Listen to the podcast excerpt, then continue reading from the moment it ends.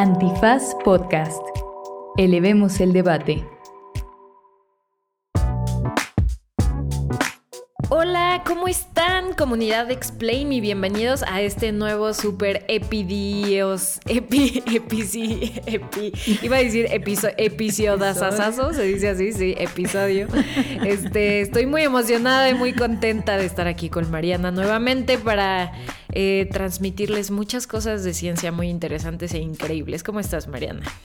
Hola Paloma, bien, también contenta de estar regresando a Explain Me con este epidiosis este, que va a estar bien bueno, en serio, no se, lo, no se vayan a ningún lado, escúchenlo hasta el final. Y para los que son aquí nuevos en Explain Me y nunca nos han escuchado, pues bienvenidos y bienvenidas y bienvenides.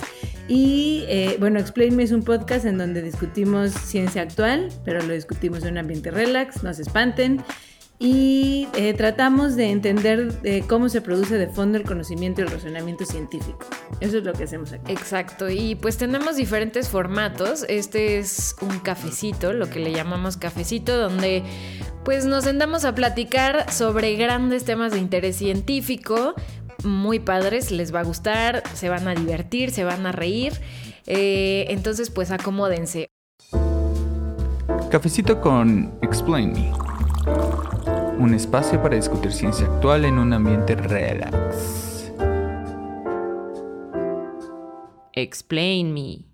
Hoy este cafecito, pues Mariana y yo nos interesaba mucho traérselos porque hablamos mucho en Explain Me de, publicaciones y de investigaciones y demás, pero nunca habíamos tomado el tiempo de, pues, de explicarles y a mí yo, yo no tengo idea, seguro Mariana pues sabe mucho mejor, pero ¿Qué onda con las publicaciones? O sea, ¿cómo se hacen?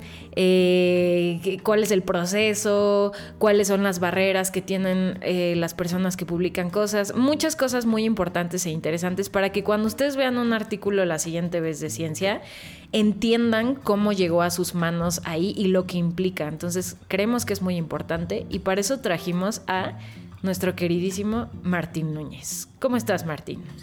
Hola, hola, muy bien. Hermoso estar acá. Este, si ustedes, eh, bueno, Martín, por suerte, es invitado ya recurrente de Explain Me, ha estado aquí dos veces. Eh, estuvo con nosotros en la temporada pasada en un episodio que se llama Ciencia Global. Si no lo han escuchado, vayan corriendo porque vale mucho la pena. Eh, Martín es, bueno, es argentino, es ecólogo, es profesor en la Universidad de Houston, da clases de, de ecología y además de todo es editor en una revista. Entonces, desde dentro nos va a contar el proceso de publicación. Eh, lo vamos a problematizar, lo vamos a discutir. Está bien interesante. De verdad que les va a gustar. Entonces, eh, ¿arrancamos? Sí, arrancamos, arrancamos. A ver cuánto queda hoy Argentina-México. Sí. Es, es, complejo este y hay mucho para, para, arreglar. Buenísimo. Entonces, Martín, para empezar, ¿cómo empezamos esto? Primero cuéntanos ¿Cuál es el proceso general de una publicación en términos generales para entender poco a poco?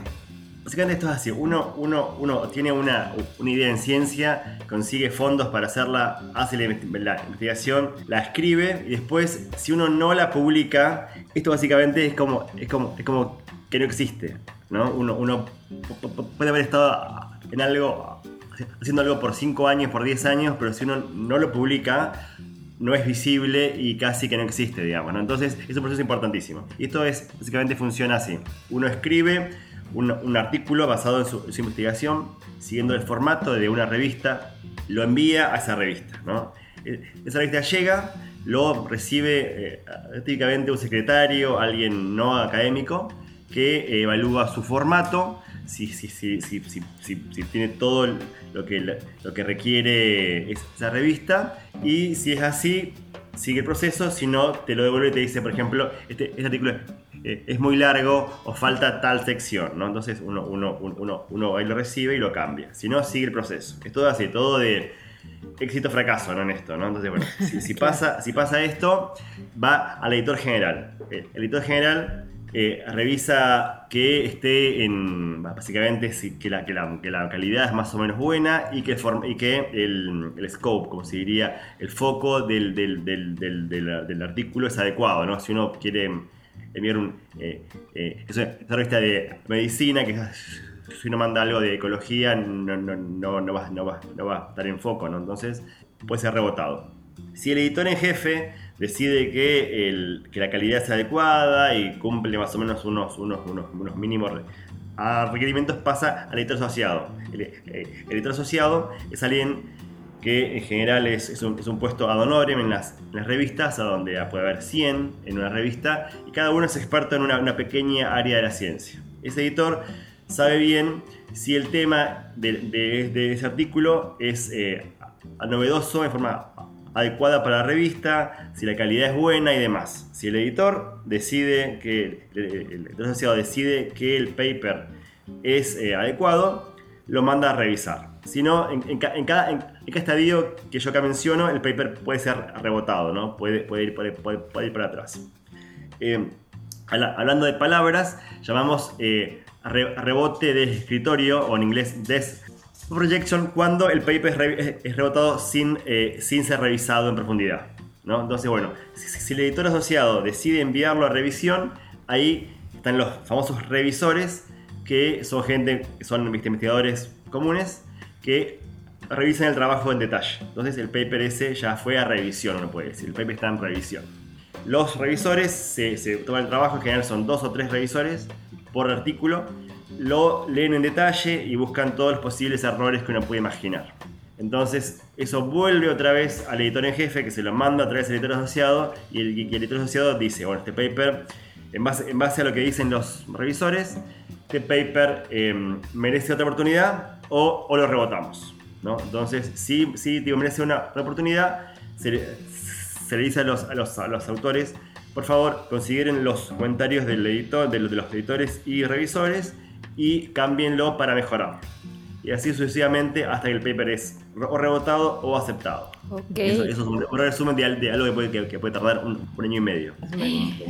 Sí, este, en general, bueno, hay, imagínense, hay muchísimas revistas, ¿no? Entonces, eh, dependiendo de tu área, eh, Martín lo manda su, sus eh, papers a revistas de ecología, si alguien trabaja en el área de ciencias sociales, medicina, además. Se, hay muchísimas revistas y hay unas que se tardan más y unas menos, pero es un proceso muy largo, ¿no? Sí, de entrada aquí ya mencionó Martín tres facetas de donde te pueden mandar a la fregada, ¿no? Así, desde el secretario que te lo recibe hasta el revisor, está cañón.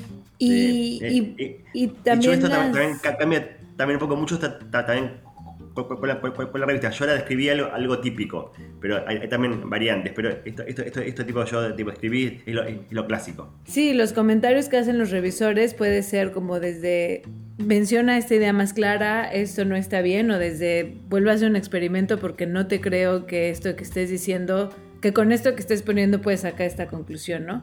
Entonces los comentarios que te hacen los revisores eh, puede ser desde arregla esta gráfica porque no es clara hasta te hacen falta re, revisar experimentos o volver a hacer análisis o demás.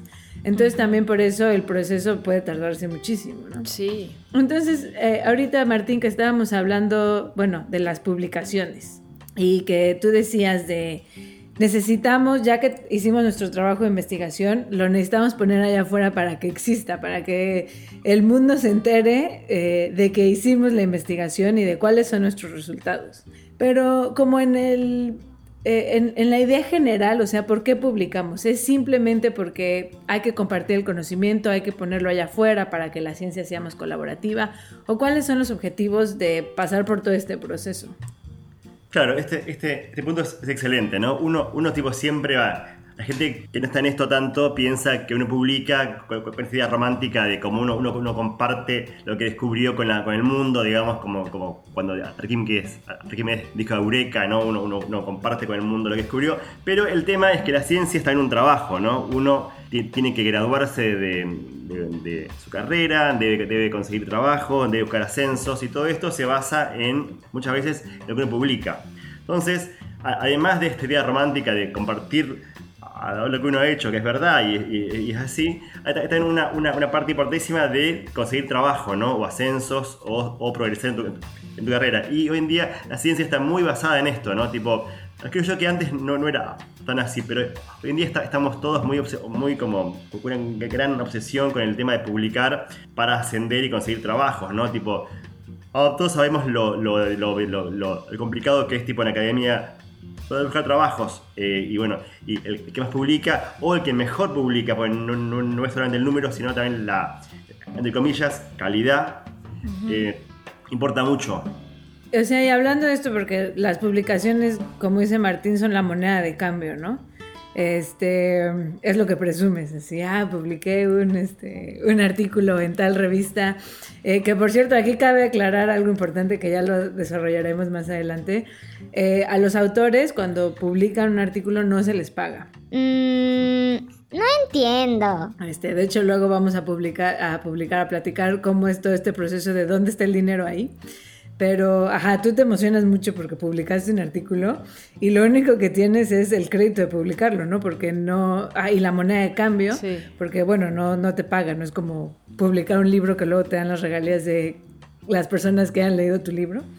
Este, pero entonces aquí ya se va a empezar a poner sabroso el chisme porque una vez ya que tú terminaste tu investigación. Sabes que la tienes que publicar porque no solamente para que exista, sino para poder tener el siguiente trabajo y asegurar el siguiente trabajo. ¿A dónde lo mandas? O sea, ¿en qué difieren las revistas? ¿Y cómo tú calculas a qué revista mandarla? Eh, esto, esto, es un tema básico, ¿no? Como uno elige la, revista. En el pasado, en la, antigüedad, hace 30 años, me cuentan mis, mis profesores que, que, ellos buscaban revistas del mayor alcance posible, ¿no? Uno, uno, uno tipo, si, era algo pequeño, si era algo local, se lo publicaba en, algo, en una revista que era distribuida, era, impresa, ¿no? Y se, se, distribuía de forma local. Si uno, si uno tipo, quería llegar a todo el mundo, buscaban revistas que fueran tipo, distribuidas a todo el mundo. Por ejemplo, Nature y Science son mis revistas que siempre han sido distribuidas por todo el mundo. ¿no? Uno, uno, uno va a una biblioteca en México y vas a encontrar una, una el issue de Science de 1920 quizás, ¿no? pero, pero eso, no, era común para todas las revistas. Entonces, lo que ellos buscaban era revistas con el mayor alcance posible. Con la llegada del internet eso cambió muchísimo, porque todo está en todos lados, básicamente. ¿no? Uno publica un blog y puede ser visto en la Antártida Así que esa, esa parte de la ah, distribución de las, de las revistas eh, cambió muchísimo. Pero lo que no cambió es, lo que llamamos el prestigio de las revistas, ¿no? Que es en base a, lo que uno consigue trabajos, ¿no? Si uno tiene muchos papers en revistas de alto prestigio, tiene más probabilidad de conseguir un trabajo o graduarse que son revistas de poco prestigio. Y esto es un tema súper recontra subjetivo, ¿no? Que es la calidad de las revistas. Y es un tema que mm, bastante complejo. Y, por ejemplo, hay, temas como el, factor de impacto, que, son, que es un índice bastante mm, controversial de cuántas veces un artículo es, leído o, citado, ¿no? Cuánta gente usa tu investigación. Entonces, con el índice de impacto, uno, uno puede más o menos intuir el prestigio de la, revista. Revistas con, mayor impacto tienen más citas en promedio que en revistas con menos índice de impacto. Entonces uno, puede decir, yo publiqué en una revista tal, tiene un impacto de 20, lo cual quiere decir que los artículos son citados en promedio 20 veces por año, lo cual es mucho. O un índice de impacto de 0.1, que quiere decir que, son, que, son, las citas son mucho menores. Eh, bueno, y, en, eso uno, uno decide. Yo a mis alumnos siempre les digo que hay que apuntar siempre a lo más alto posible, ¿no? Eh, como para maximizar sus, chances de éxito. Eh, entonces, bueno, uno, uno buscando índices de prestigio, como es el, Impact Factor o el de impacto, de impacto, uno puede buscar qué revista es la más adecuada para empezar este proceso que a veces es rebotado y se va bajando en esta escalera de impacto. Oye, Martín, y más o menos para darnos una idea, bueno, no sé, Paloma, ¿tú ubicas los journals, bueno, las revistas Nature y Science? ¿Qué dijo? No, o sea, justo, justo, bueno, Nature y Science sí, porque Mariana me ha platicado de ella, de ellos y hemos visto algunas cosas ahí, pero en realidad la verdad no, justo, justo iba a hacer ese comentario, ¿no? Como qué revistas son eh, pues las meras buenas, porque también creo que ahí para, para los que no somos de la comunidad científica, creo que a veces nos ponen ahí que seguramente ahorita lo vamos a discutir con Martín, pero ¿cómo accedemos nosotros a eso, no? Y, y, y qué, o sea, ¿Qué tanto están dirigidos estas publicaciones a la gente que no sabemos nada de ciencia? Porque ya, ya tomando en cuenta esto que está diciendo Martín, que se publica más por el tema de conseguir una chamba, por tener prestigio y demás, ¿dónde quedamos los que queremos aprender ciencia, no? Este, no sé, creo, que ahí es, eh, está buena esa discusión, pero sí, o sea, ¿qué revistas, que creo que es lo que iba a preguntar Mariana, porque ya me estaba desviando del tema, este, son las buenas, son las meras buenas? Aquí hay tema complejo, porque hay, muchas revistas buenas, inclusive tipo de revistas con bajo impacto, digamos, ¿no? La calidad no es asociado a, esto del impacto en general, digamos, ¿no? Uno, uno cree que sí, pero en realidad no, no, no, no tiene nada que ver, digamos. Si uno ve eh, hay, también otro, otro, eje acá que, es la calidad y otro la novedad, ¿no? Entonces, hay, temas muy novedosos que en general van em, a estas revistas de, alto impacto, pero quizás la calidad no, no, es la mejor. Calidad en términos de tamaño, de tamaño muestreal o tiempo que duró el experimento, cosas por el estilo. Entonces, a veces, eh, no siempre estas revistas son las que publican cosas de más calidad. Ah, bueno, muchas veces pasa eso, pero no, es siempre. Hay revistas con eh, prestigio, que son revistas eh, que tienen un buen, un, buen, proceso de review, que son muchas. Em, así, así que, así que esto, esto es un tema que a mí un poquito siempre como que me indigna un poquito cuando la gente ah, piensa que que lo bueno es, lo, son, por ejemplo, tipo Science y Nature, y, las revistas, eh, no sé, tipo del medio son malas. Y no, no, no, son, son buenas, revistas, es, buena ciencia. Quizás el alcance es más local o es un tema mucho, mucho más nicho, pero es, calidad buena, digamos, es, buena ciencia.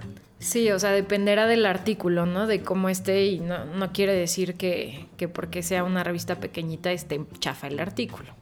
Y eso también un tema también importantísimo para gente de habla hispana, que temas locales de México, de Argentina, es poco probable que sean publicados en estas revistas reconocidas a nivel global, ¿no? Entonces hay una tremenda en eso discriminación hacia, eh, hacia temas em, de países que no son Estados Unidos, Alemania, Inglaterra, etcétera, ¿no? Por ejemplo, yo, tipo, siempre el chiste que, que em, un, un paper de lobos en Yellowstone es publicado en una revista super de Estados Unidos, un paper de Puma en, en Abulhuapi, que es un parque nacional comparable con Yellowstone, es publicado en, en nuestra Argentina, ¿no? Eh, el mismo tema, básicamente, un predador top en un, en un parque nacional, puede ser la, la tapa de Nature, si, si, es, si es del hemisferio norte, si, si, es, si es Estados Unidos, o puede ser la tapa de una revista argentina, digamos, que no lee casi nadie, o lee, o lee, o lee mucha menos gente. Entonces, en esto también un tema también de importante también de que estamos también jodidos, digamos, en eso. Sí. sí, bueno, y también eh, que les digo, vayan a escuchar el episodio de Ciencia Global, pero bueno, cabe mencionar que estas revistas de mucha prestigio internacional están publicadas en inglés. Entonces también, eh, pues siempre hay cierta desventaja, ¿no? A mí es muy común que, bueno, a mí y a muchas personas, que el comentario sea, eh, su inglés no es suficientemente bueno. Y los autores son los que se tienen que encargar, ¿no? De, de arreglar el inglés, conseguir a alguien, ¿no? Que, mm, que vea que tu inglés es suficientemente bueno o no. Y, bueno, muchas veces las revistas te obligan, entre comillas, a colaborar con alguien eh, nativo de habla inglés para que corrija tu artículo, aunque probablemente no participó en la investigación. Entonces, estas revistas eh, importantes solamente publican en inglés, pero aquí eh, nada más era una pregunta para darnos más o menos idea. Eh, bueno, porque Nature y Science y Cell, que son así, bueno, las que yo ubico que son muy grandes, obviamente en ciertos ámbitos va a haber, en medicina debe haber unas revistas de mucho prestigio que yo no ubico, o en, en astronomía. Este, pero Nature y Science, por ejemplo, publican de todos los ámbitos, ¿no? es ciencia en general. Entonces también que te acepten un artículo ahí es más difícil porque tienes más competencia. Y bueno, ya como dice Martín, los del medio son más de nicho, entonces igual a mí me conviene publicar algo que esté más relacionado a biología evolutiva porque es lo que hago. Pero más o menos para darnos una idea de, porque eh, pues erróneamente, yo estoy de acuerdo con Martín, que el factor de impacto no es como tan buena medida, entonces erróneamente nos vamos midiendo, ¿no? Con el factor de impacto de las revistas. Pero todo esto para decir que para darnos una idea, o sea, qué factor de impacto tiene eh, Nature o Science y más o menos qué factor de impacto tienen como las revistas más, eh, más del medio que se consideran buenas, pero que no le llegan a, a un Nature Science, más o menos para darnos cuenta cómo está el salto en La brecha. Ajá. Nature Science tienen cerca de 40 de, de impacto hoy en día, más o menos. Eh, bueno, hace unos años donde, donde lo vi. Y, y una revista muy buena, por ejemplo, en ecología, ti- tiene impacto de 5 o 6. Digamos, es, mucho menos, digamos, en números, digamos, ¿no? Es mucho, mucho menos cita- citada que, que una, que una revista como, como Nature Science. Pero la calidad no es, no es inferior, digamos, de ciencia, digamos, ¿no? A lo que uno eh, puede ahí leer, digamos, eh, es, es tan real como lo, lo de tipo, Science and Nature. Quizás es más claro que el, el interés de un paper en Science and Nature es, es mucho mayor para, para la sociedad, quizás, ¿no? Por ejemplo, en un, un diario es más probable que lea... eh, que uno vea un paper de, de- de Science and Nature que un paper de una revista eh, más de nicho, digamos, ¿no? Pero como calidad eh, es, es igual, digamos. Y aquí yo también quería preguntarte otra cosa, Martín, para discutir. Este, Paloma, ahorita le vamos a entrar a qué onda, dónde están esos artículos y cómo se puede acceder a ellos. Sí. Este, pero también aquí, porque esta cosa a mí me indigna. Eh, porque aparte de lo difícil que es publicar en estas revistas, ¿qué onda con el precio, no? O sea, ¿cuánto te cuesta publicar en esas revistas? Porque eso también puede marcar una Ah, fecha. o sea, tienes que pagar para publicar. Mmm, no entiendo. Sí, se va a ver bueno, Paloma, espera. Sí, eso, eso es variable. Hijos ¿no? Hay, revistas que cobran y no. Cuando uno publica, algo pasa que alguien tiene que pagar por eso, digamos. No, no es, no es lo gratis, ¿no? Tipo, alguien, alguien edita, hay gente en el medio, hay un secretario que recibe, hay gente que archiva esto, hay gente que cuida que el archivo se mantenga. Hay muchos, hay muchos puestos en, en- en cada revista, ¿no? Y eso tiene un costo, digamos. Hay, hay como un imaginario popular que ah, debería ser gratis publicar. Pero, porque mucho de, de- de- el trabajo nuestro, ejemplo, de revisores es gratis o, o- o de editores es gratis. Pero entonces uno dice, yo hago, hago mi, mi esfuerzo gratis para la revista y ellos cobran, ¿no? Eso está mal.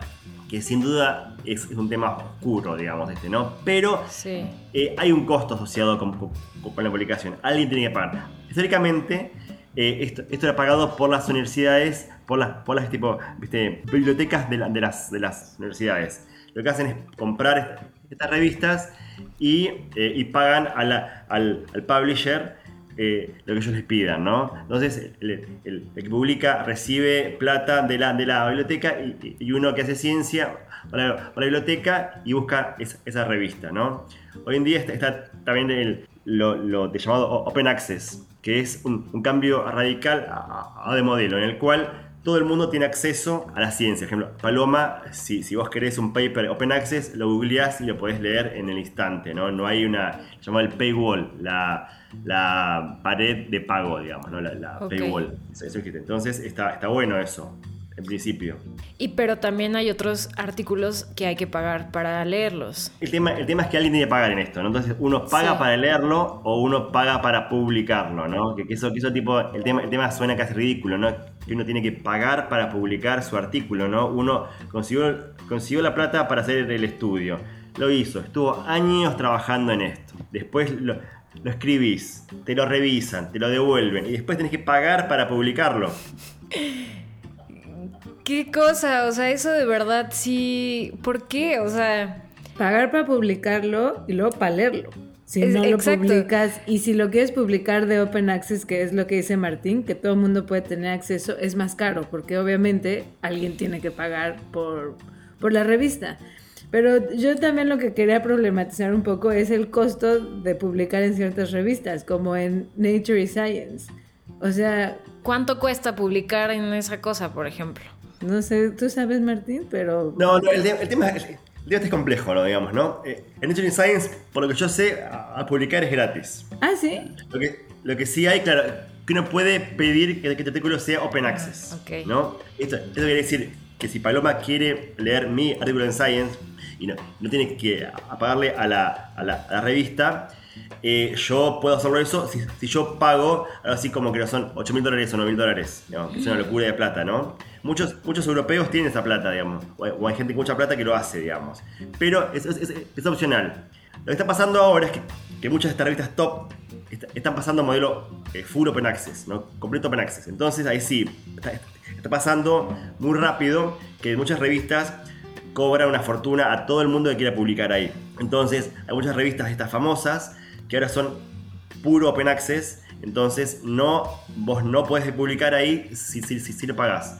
No son todas todavía, pero es un, es un, movimiento que está avanzando cada vez más. Y yo creo que va, que va a pasar en, en todas las revistas, en, en, un futuro cercano. Lo cual es, es un problema para gente eh, sin plata, ¿no? Que somos muchos. Claro, sí. Sí, es una limitación muy cañón. Pero entonces, estas revistas, por ejemplo, ¿por qué la revista no es la que paga? O sea, son sociedades eh, sin fin con fines de lucro, son... Eh, o sea, porque creo que el trabajo de la persona que está publicando, como dice Martín, pues es súper valioso, te estás matando ahí, llevas un año que te están rebotando todo y aparte tienes que pagar después, o sea, y luego Martín, que es editor también, tampoco recibe dinero, o sea, todo el mundo lo tiene que hacer por amor al arte, o sea, ¿por qué no se, se da esta, pues Digo, obviamente todos aquí que amamos la ciencia lo hacemos por amor a la ciencia, pero, pero pues también creo que eso no quiere decir que no tengamos que recibir nada a cambio, ¿no? De, de ella, ustedes no tengan que recibir nada a cambio. Sí, tengo en eso como mi, mis dudas, ¿no? Sí. Para mí uno, uno, cuando uno un paper publica a uno le pagan, ¿no? No en la revista, pero por ejemplo uno, uno, uno obtiene un trabajo o eh, asciende en el trabajo eh, y eso, y eso en el fondo claro. es dinero que uno recibe, digamos, ¿no? No es, no es, no es, sí. no es como gratis que uno publica y, uh -huh. nada recibe, ¿no? Entonces, para mí eso algo hay, pero sí entiendo que si, si, si fuera esto una, una, una, novela, digamos, que uno, que uno publica, uno, uno, esperaría que te paguen. Pero um, yo, yo soy más a favor del modelo mínimos costos, digamos, ¿no? Porque cuando uno empieza a pagar, eh, eh, to, todo también se, se, se, encarece, ¿no? Si, si, si, a mí me pagan, alguien paga a, a pagar lo mío, ¿no? No sé si algún billonario del mundo quiere, quiere, quiere, quiere arreglarlo por plata para que nadie pague, pero por ahora eso no, no, ha, no ha pasado, digamos. Sí, claro, yo, eh, yo entiendo que, mm, eh, bueno, pues las revistas y los que trabajan en las revistas pues tienen que vivir y también necesitan que se les pague, es un trabajo, ¿no? Manejar la revista y es, es mucho, mucha chamba además. Eh, pero pues sí, esta limitante de mm, de las revistas que son muy caras y que países que no tienen grants tan grandes y que muchas veces los autores que son estudiantes de doctorado o así, incluso ya se les acabó la beca, pues menos van a tener para publicar en estas revistas y pues como decíamos antes, estas revistas te van a conseguir el siguiente puesto, entre más prestigio se ve mejor y entonces se entra en el círculo vicioso que eh, pues que resulta problemático, ¿no? Es, tremendo, ¿no? Hay revistas que invierten, por ejemplo, en, en, publicidad, ¿no? Ellos van, viste, a, a congresos, la gente habla de esas revistas, de, de, de revistas, tienen stickers, te dan un librito con la revista, digamos, tipo, tienen publicidad que eso es, es, pagado por alguien para que la revista tenga más prestigio, digamos, ¿no? Entonces, esto, es, todo, es todo un círculo medio vicioso en esto, ¿no? Tipo, nosotros mismos, los investigadores, buscamos revistas con, con, con, alto prestigio, y esas revistas gastan mucho dinero para estar ahí. Para estar ahí bueno, y cada, vez el tema se pone más caro, digamos, ¿no? Que para, para mucha gente no, no, es esto un problema, ¿viste? Pagar. Claro. Pero para muchísimos otros es un gran problema pagar para, para publicar. Entonces, este problema obviamente afecta más a los, a los, a los menos, menos tipo, a los, a los más, más, más, más pobres, ¿no? En la ciencia, digamos, ¿no? Y en general gente basada en países de primer mundo. Que están fuera de Estados Unidos, claro y Europa. Este, sí, luego todo esto del Open Access, como decía Martín, porque pues aparte es un modelo que todo el mundo, eh, bueno, está, bueno, hasta donde yo considero como a favor, porque entonces justo también si no, los países que tienen menos dinero, aparte de que no pueden pagar para publicar en revistas de alto prestigio, también se les va a complicar para leer papers de alto prestigio, ¿no? Entonces, eh, tienes ahí una barrera que es muy difícil de romper y por eso dice Martín que entonces esta tendencia a hacer el open access. Pero aquí también entra otra discusión, Martín, que es este se está gastando el dinero, o sea, muchos de los fondos de investigación vienen de fondos públicos, ¿no? Entonces dice Martín, ganas tu fondo público para hacer investigación, parte de ese fondo público lo vas a invertir en publicar, ¿no? Dependiendo en dónde, cuánto vayas a pagar Y luego también la universidad, que muchas veces también obtiene fondos públicos, de ese mismo fondo público va a pagar para que el Open Access esté abierto y las personas de su universidad puedan acceder. Entonces también, ¿no? Como que muchas de las revistas se mantienen de fondos públicos y pues que o sea hace, millones digamos no y, el problema es que este es un negocio billonario, digamos, ¿no? el de la, educación en ciencia. No, no, es, no, es, no, es, no, no, no es algo, algo menor. Este, este, negocio mueve billones de dólares digamos, al año, digamos, ¿no? Y sí, esto, es, todo, es todo basado en fondos públicos, eh, pero están todos contentos con los papers en Science y Nature al, mismo tiempo, digamos, ¿no? Tipo, a ve este, este, este, problema, digamos, de que se gasta demasiado en, en algo quizás superfluo. Eh, yo igual no veo demasiada salida elegante de esto, ¿viste? Porque, porque igual el prestigio es, algo tipo que siempre va, a importar en, academia. Eh, hace falta como un cambio de paradigma muy grande. La verdad, yo no sé cómo sería. No, porque no, no, puedo decir no. Yo me baso, yo leo un paper y sé, si es bueno o es malo. Pero no sé, está también complicado eso, ¿no? Digamos, ¿no? Tipo, a, veces tipo la revista ofrece algún tipo de de control de calidad también, digamos. Es, un tema bastante complejo que yo la verdad que no tengo una, idea muy clara. Lo que sí tengo claro es que, hay que evitar castigar a, los más pobres. Eso, eso sí lo, tengo claro. creo yo que esto sería fácilmente si los países, en vez del investigador, pagan por, por el Open Access. Pero bueno, eso aún no pasa. Oye, y aquí yo tengo una duda porque, eh, bueno, hay revistas de todo, ¿no? Entonces hay revistas, eh, pues, que son revistas, como Nature Science. Y hay revistas que hace cuenta una sociedad, así, la Sociedad de mm, Ecólogos de México. Y hacen una sociedad y deciden sacar su revista. Entonces, ¿Hay alguna diferencia en publicar en las revistas que son así como de, pues no sé si decirle negocio, no sé si esté bien decirle así, pero revistas que no son de sociedades con revistas que son, sí son de sociedades, ¿y hay alguna diferencia de a dónde se va el dinero? ¿O da igual? O sea, sí, esa es mi pregunta tema complejo. Bueno, en esto, en esto, por ejemplo, a Nature es, es, una empresa con, con, con fines de lucro, pero Science no. Science es una sociedad de ciencias de Norteamérica, digamos, ¿no? Así que en eso sería como eh, muy, muy diferente, digamos, ¿no? Em, pero sí, hay, hay revistas de sociedades que, que, a veces son más pequeñas y que son siempre sin fines de lucro, ¿no? Entonces estas revistas eh, no, no buscan ganar dinero por la publicación, sino tipo a fomentar un área de la ciencia y demás. Yo siempre, eh, siempre uno, no creo que tipo, debería las revistas buscarlas en, vez, de, en vez de las revistas que sí buscan eh, ganancias. El tema, el tema hoy en día está bastante complicado porque está todo mezclado, digamos, ¿no? Muchas, muchas sociedades se han... No, la palabra no es vendido, pero han eh, relegado en, en publishers globales sus revistas, ¿no? Entonces, tipo, básicamente le dan el control parcial de, su revista a uno, a uno de estos publishers y, el publisher es, el encargado de, venderla o, ¿viste? O, o mostrarla por el mundo. Esto en general genera muchas muchas ganancias para las sociedades porque de repente tienen como una, un mega armado de una empresa que puede venderles, por ejemplo, a, México tipo, puede ir a China a venderle su revista que antes era imposible, pero la sociedad pierde control de la, de la, revista en, parte. Entonces, em, la sociedad te recibe dinero, con eso paga becas o, hace eh, conferencias, pero la ganancia en, forma principal se va a alguien que está basado en Londres, mm. típicamente, o en Europa, o en Estados Unidos. Es complejo el tema. Sí. sí. Eh, ¿Cómo vas, Paloma?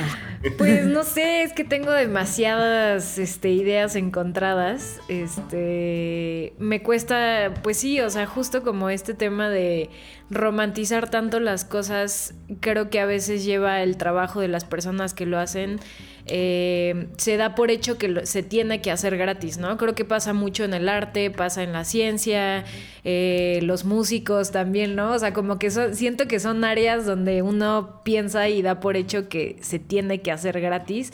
Entonces creo que es, es una discusión... Eh, compleja, pero también pienso un poco en los, en los que no formamos parte de, de esta comunidad, ¿no?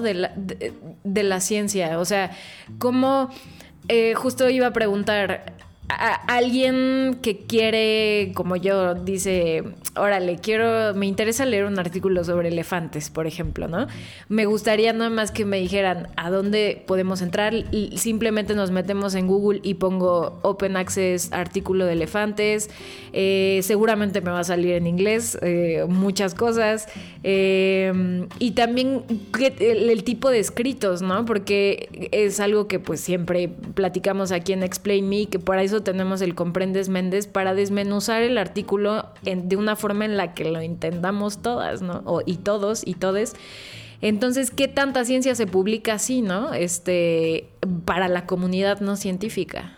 Claro, en, en esto, en esto es un tema tipo que en general los papers que uno publica, digamos, son enfocados en colegas, ¿no? Uno, uno cuando, cuando, escribe un paper no, no, no piensa en, la comunidad entera. Así el impacto sí puede ser para todos. El texto está pensado para ser leído por colegas que entienden el tema, digamos. ¿no? Entonces, en eso, Paloma, quizás vos tipo, podías buscar artículos de tipo divulgación, no, no, de, no de ciencia pura, digamos, ¿no? Eh, igual, eh, siempre bueno buscar artículos. Y cuando uno busca artículo, en el fondo el tema, el tema del pago, es, típicamente uno, uno, uno, busca un artículo y te, te, dice hay que pagar, no sé, 80 dólares para, para, leerlo. Pero en el fondo, si uno le escribe al, al autor del paper, que está siempre en el email, esa persona, el paper te lo, te lo manda. Muchos como yo, uno cuelga sus, sus papers en su página web también, ¿no? Entonces, hay, muchos modos de llegar al paper sin pagar, digamos. Yo, yo creo que nadie paga esos, esos, esos 80 dólares por paper que está publicado en la página de la revista, digamos, ¿no? Eso, eso, eso es, un, es, una barrera más, es para, para hacerte como el, el, tema complicado. Pero si uno en verdad quiere al paper conseguirlo, el paper se, se, se lo consigue, digamos. Eso, eso, no es una barrera tan tremenda. No es un clic como, como el paper Open Access, pero uno, uno, uno al paper llega. Sí, claro. Digo, no porque no quiera pagar, ¿eh? O sea, porque yo creo que justo estamos hablando de eso, o sea, ¿no? De que hay que, eh, o sea... No, pero... Eh, o sea, más bien es... Sí lo puedes conseguir de otra forma. Sí, sí, sí, sí. Pero bueno, ese es, ese es, ese es el tema, ¿no? Esa es la discusión, ¿no? ¿Quién sí, paga, quién no, un, este, todo eso. Es un tema complejo. Por ejemplo, yo, yo una vez, tipo, yo ¿viste? daba clases en la, universidad, doy clases, que una, una, un, un, paper mío no, no estaba entre, entre, los, entre los, eh, las revistas que, que, que estaban en la, en la universidad esa, ¿no? Entonces yo, viste, le, tipo, un mail le mandé a un, a un, publisher y le dije, ¿puedo yo mostrarle a, mi, a, los alumnos a mi paper? Ponerlo en, en, la, en, la, en la, universidad para que los alumnos accedan al paper. Y no, en forma legal, el, ese paper no, no, es, no es más mío, es de es de la, es de la, de, de la revista, básicamente, donde yo lo publiqué. Entonces yo pierdo todo control, yo no puedo darle mi, mi paper a mis alumnos. Llega, llega a, a ese nivel de, ridiculez el, el, tema, digamos, ¿no? Entonces, y, y, y bueno, el problema, vos quizás digas, no, tipo, alguien, alguien debe pagar, pero, pero, pero, pero que, cada, que cada alumno pague 80 dólares para leer mi, mi, texto es una locura, digamos, también, ¿no? No, no es algo lógico, ¿viste? Sí. sí, sí, entiendo. Ok. Pero, este, sí, eh, regresando a la pregunta de Paloma, esto es papers están, pues sí, es como, como cuando ibas a secundaria y tenías que entrar a tu laboratorio de química y al final te hacían hacer un reporte con tus resultados, tus figuras, es eso. Y son textos generalmente muy especializados, eh, porque aparte es muy importante eh, que sean muy específicos para que si alguien quiere repetir tu resultado o tenga dudas de cómo lo hiciste, lo pueda repetir con todas las especificaciones, ¿no? Entonces también por eso es que está en el, pues sí, con eh, pues con las palabras de, de, esa área en específica. Y luego, pues por eso están los comunicadores de la ciencia, Explain Me y demás, como para aterrizar eso y que se pueda traducir, porque si no eh, sería una locura, ¿no? Habría muchas cosas que quedarían como inconclusas. Y este, pero de todas formas, o sea, anímense si no son parte de la comunidad científica a ver cómo se ve y sobre todo la introducción y, y el el resumen le van a poder agarrar al menos de qué se entiende y tráiganlo Explain Me y nosotros aquí se los desmenuzamos con mucho gusto. En un comprendes Méndez, sí, sí, sí. Eso es exacto. Tal cual, tal cual. Este, Justo esa es la idea, sí. esa es la idea, exacto. No, Porque- a- a falta creo yo mucho gente, gente como ustedes que explique los papers, ¿no? Eso, eso, eso creo yo que es algo fundamental, digamos, ¿no? Tipo que siempre como que veo, veo yo que, falta gente que se dedique a explicar los artículos, porque no, es, no es, no es, no es, tampoco obvio para uno que está en la ciencia súper metido en el detalle, poder explicarle a alguien que no entiende el tema la implicancia de lo que uno hace, digamos, ¿no? Bueno. Este, y ya más o menos, bueno, no sé, Paloma, ¿tienes otra pregunta? ¿Otra No, no, no, no. eh, dale, dale, dale. Eh, eh, pues quería tocar el tema, bueno, ya Martín nos contó de este proceso de los revisores, que, bueno, que eso le da cierta credibilidad a tu investigación, ¿no? Que alguien lo haya revisado a detalle, que eh, le haya buscado ahí las cosas que pueden estar mal y pasa, ¿no? Muchas veces que te dicen, oye, ¿consideraste esto? Y resulta que no, y resulta que sí, tus resultados estaban mal, ¿no? Es común, entonces es bueno, pues, darle tu trabajo para que alguien lo revise y lo vea a detalle y, y, pues haya ahí eh, retroalimentación, ¿no? Eh, pero bueno, eh, y de esto depende que el, sea publicado o no sea publicado, ¿no? De los comentarios de los revisores. eh, de lo que consideren, ¿no? Si está bien, si está mal, si los experimentos son débiles, si falta evidencia, lo que sea. Eh, pero últimamente eh, hay algunos journals, bueno, algunas revistas que han dado opciones diferentes a este proceso de revisión. Entonces, ¿cuáles son las ventajas y desventajas de tener este proceso de tener un... ah, Porque estos, ajá, revisores es gente así normal, eh, investigadores normales, y les llega un mail y le dice, oye, ¿me revisas este paper, por favor?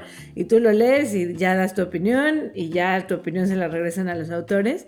Pero entonces, ¿cuáles son las desventajas y ventajas de esto y cuáles son las al- alternativas que se están presentando? Sí, hay una crisis eh, hoy en día de revisión que, que no hay tipo suficiente gente con ganas de revisar papers, ¿no? Paloma decía, tipo, seguro que es gratis, digamos, no lleva tiempo, entonces como que eh, estamos viendo que hay, que hay este problema. Pero bueno, más allá de, esta crisis, hay también varios modelos de eh, peer review. ¿no? El clásico es que el, el, eh, el revisor, digamos, ¿no? escribe un texto sabiendo quién es el autor del, del paper, pero el, el- el- el autor del paper no sabe quién es el revisor. ¿no? Esto, esto- esto da anonimidad que está buena para ser, para ser más honesto, digamos. ¿no? A, veces, a veces si uno sabe... Si uno sabe que, el otro sabe quién sos vos, uno, uno por ahí ah, dice cosas que no debería. A veces, a veces tipo, está bueno eso, pero en general, por ejemplo, si uno escribe un, review de un paper de, alguien famoso, digamos, ¿no? Quizás que, que te dé miedo, digamos, ¿no? Que, esa persona quizás con vos se enoje, digamos. Entonces, ser anónimo está bueno. Lo que pasa también hoy en día es que, yendo a temas eh, que hablamos antes, hay también muchos sesgos que tenemos, ¿no? Si alguien manda un paper de la Universidad de Oxford con el apellido Williamson, tiene más chances de ser publicado que si uno manda un paper de la Universidad del Comahue con el apellido González, ¿no? Sí. Hay, hay sesgos que tenemos como, como seres humanos, que es terrible, ¿no? No lo defiendo, pero que existen, digamos. Y esto hay que cambiarlo. Un modo para evitar esos sesgos es lo que llamamos el, el doble ciego o el doble blind, que ni el autor ni el revisor en este caso sabe quién escribió el, artículo. Entonces, cuando, cuando a mí me llega un pedido para revisar un paper a doble blind, yo no sé quién lo escribió. Esto igual es a, a medias porque uno también puede siempre buscar, ¿no? Mira, ¿cuánta gente hay haciendo trabajos de, no sé, pinos en Patagonia? No son tantos, entonces uno puede adivinar un poquito, pero Sí. la evidencia indica que baja mucho los sesgos. Lo, lo- lo- está bueno. Hay, hay otro modelo aún más moderno, que parece más antiguo, pero más moderno, que donde todo, se todo el mundo sabe todo. Uno sabe quién es el revisor, uno sabe quién es el editor, el, el- el autor sabe todo. Y eso en, en teoría también llevaría a que sea más eh, claro, más, Sí. eh, más honesto el proceso.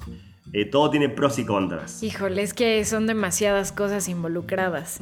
Este, est- está difícil saber qué es qué funciona mejor para todos y todas, pero eh, pues, pues no sé. Bueno, Mariana, no sé si tú tengas alguna otra pregunta. Eh, no, nada más, por ejemplo, creo que hay un, bueno, en el mundo de la biología, porque obviamente la ciencia es más amplia, pero es lo único que yo me sé. Eh, por ejemplo, hay un- una revista eLife que últimamente dijeron, ¿saben qué, chavos? Manden su paper. Si los editores de los que hablaba Martín consideran que es bueno, lo mandamos a revisar y, y entonces tú vas a poder leer los comentarios de los revisores, o sea, y entonces el paper se va a publicar con los comentarios de los revisores, pero ya no es necesario hacer este ping-pong entre los revisores y los autores, y más bien tú vas a tener acceso a, a los comentarios de los revisores y un poco al ping-pong, ¿no? Pero ya no hay tanto Rebote. regre- estira y afloja con los revisores y, el- y los autores. Entonces, ¿tú qué opinas de eso, Martín? Yo no sé qué opino.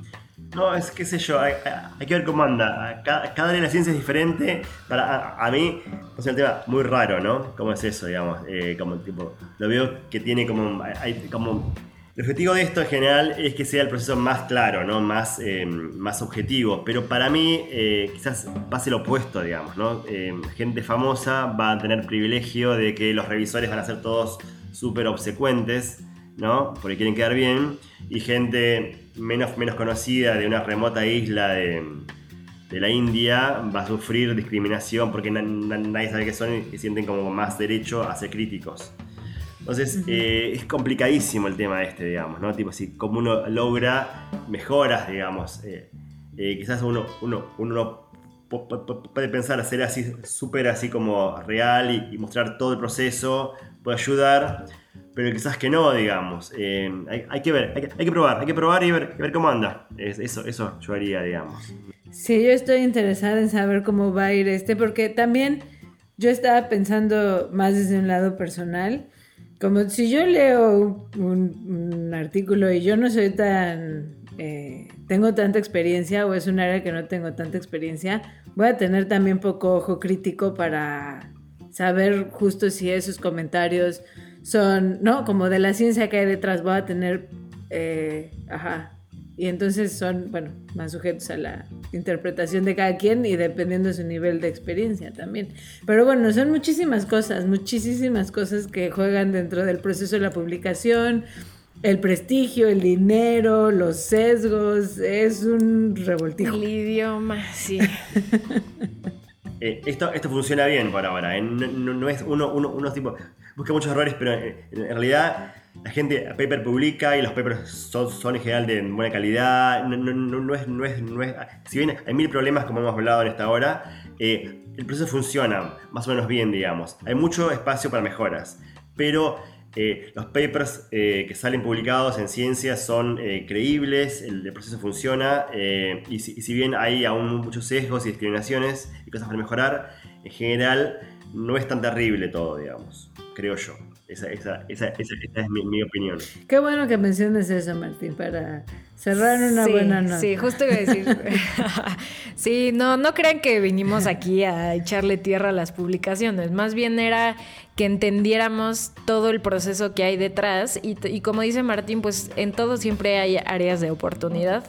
Eh, se puede mejorar, se puede crecer y sobre todo, eh, pues este tema, ¿no? De defender siempre a la comunidad latina científica que, que somos nosotras y Martín.